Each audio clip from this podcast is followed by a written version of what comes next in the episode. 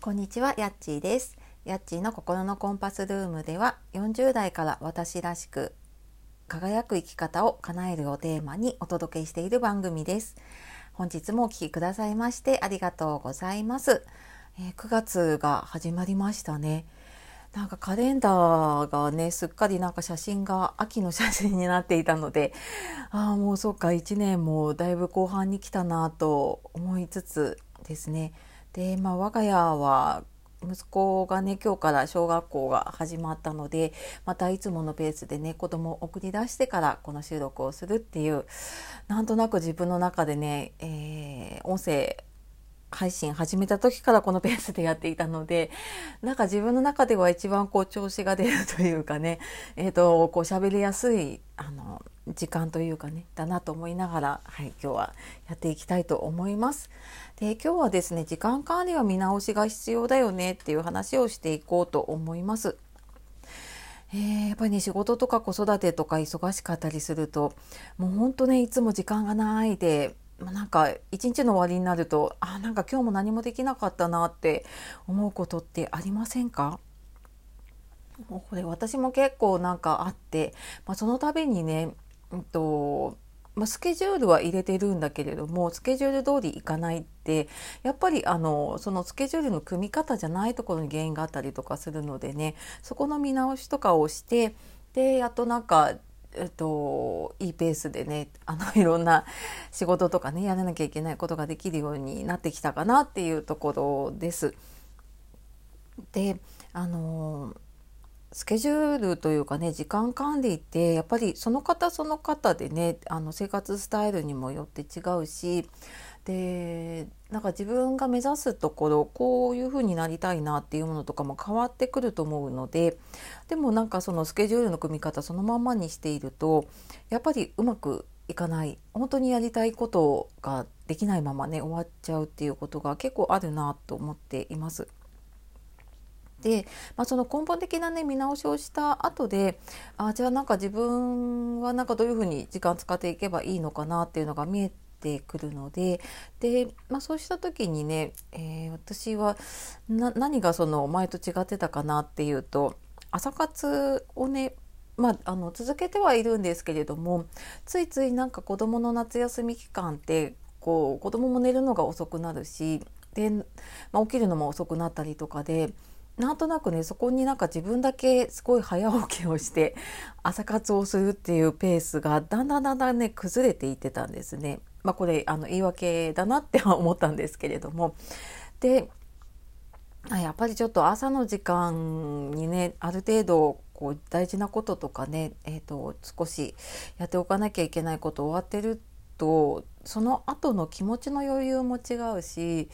なんかこうできなかったっていう罪悪感みたいなのもねだいぶ減るなと思ったので、えー、ちょっとまあ今週に入ってからで本当に8月の終わりではあるんですけどね、うん、と朝活をまた復活して、まあ4、4, 時とか4時半とかにね起きてちょっと朝の時間にもうやりたいことをババッと終わらすっていうはいなんかそんなペースに戻ってます。でなんか久しぶりにその朝活をやってみたらねやっぱりあの夕方午後とか夕方ぐらいになってくるともうエネルギー切れじゃないんだけれどもねなあの あそっかこうこういうふうに眠くなるんだったなっていうのをちょっと思い出しつつねまたそこもなんか自分で組み直さなきゃなと思っています。であとはあの、まあ、これ時間管理ともちょっと関係することかなと思うんですけどあのなんか仕事をしていてで結構私タイマーをかけてねやることを終わらすっていうのであのポモドーロテクニックってね25分集中して5分休憩してってやってる方多いと思う多いというかねいると思うんですけれどもでそのタイマーを使うためにいろんなアプリをね試したことがあるんですね。ただなんかそのアプリを使おうと思ってスマホを使ったりとかしていると,、えーとまあ、途中でもやっぱりあなんかそうだ調べ物と思ってスマホに触っちゃうとそこから、えーと、やることから離脱しちゃうっていうことがねあったりするので、ね、あのそういう方多分多いと思うんですけれども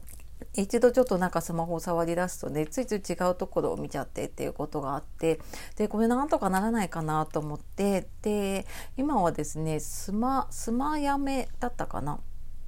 ていう、えーと、そのタイマーになるねアプリを使っています。で、えーと、これはそのタイマーかけている間ちょっとなんかゲーム感覚でもあるんですけれどもなんかねあの魚がアイテムを集めてくれるんですね。でそれが溜まっていくとこう点数みたいに溜まっていったりとかするんですけどそのタイマーを設定している間にそのアプリから違うアプリに飛んだりとかねあの結局他のスマホ他の画面でいじってしまうとそのアイテムが没収されちゃうとかね。なんかそういうのがあってでなんか別に大したことないんですけれどもでもなんかそのえーと、画面が出てるのでタイマーが出ているのであそうかこの時間は触っちゃいけないっていうのが すごくなんか自分の中で意識づけができるようになってやっぱり自分の意思だけだとなかなかここって難しいなってそれも家でねあの一人で仕事してたりとかするとなんかねあのついつい違うことに目がいっちゃうなって思ったのであのこの「スマヤメ」っていうね アプリ結構私はあのゲーム感覚で楽しみながらでなんか自分の集中した時間の合計も出るのであ今日なんかこれだけの時間自分作業できたんだなっていうのも可視化できるってすごく大きいなと思ったのでねそんなのを使ったりとかしています。はい、でえー、まあなんかこんな風にねやっぱりあの時間管理とか時間の使い方って、ね、その時その時で見直していかなきゃなって思ったこともあるので、えーと、また7月に一度時間の使い方のワークショップというか講座やったんですけれども、えー、今回はですね限定募集とかじゃなくって、えー、また9月にこの講座やろうと思っているので、えー、ちょっと詳しいことが決まり次第というかねご案内でき次第、はい、あのお知らせさせていただこうと思うので気になる方いたら、えそちらの方を見てみてください。はい。というわけで、えー、今日は時間管理は見直しが必要だよねっていうことで、まあそのね、あのライフスタイルとかね、うんと、に合わせてちょっと時々ね、見直していくといいんじゃないかなっていうことでお話をしてきました。